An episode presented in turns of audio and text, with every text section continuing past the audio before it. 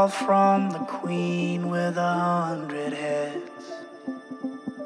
She says that they're all dead.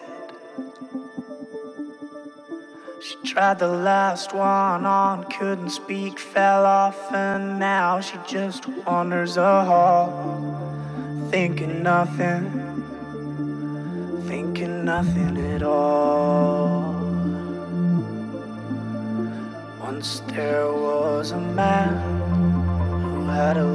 Too much time on his hand and never stopped to think that he was getting older. But when his night came to an end, he tried to grasp for his last friend and pretend that he could wish himself health on a four-leaf clover.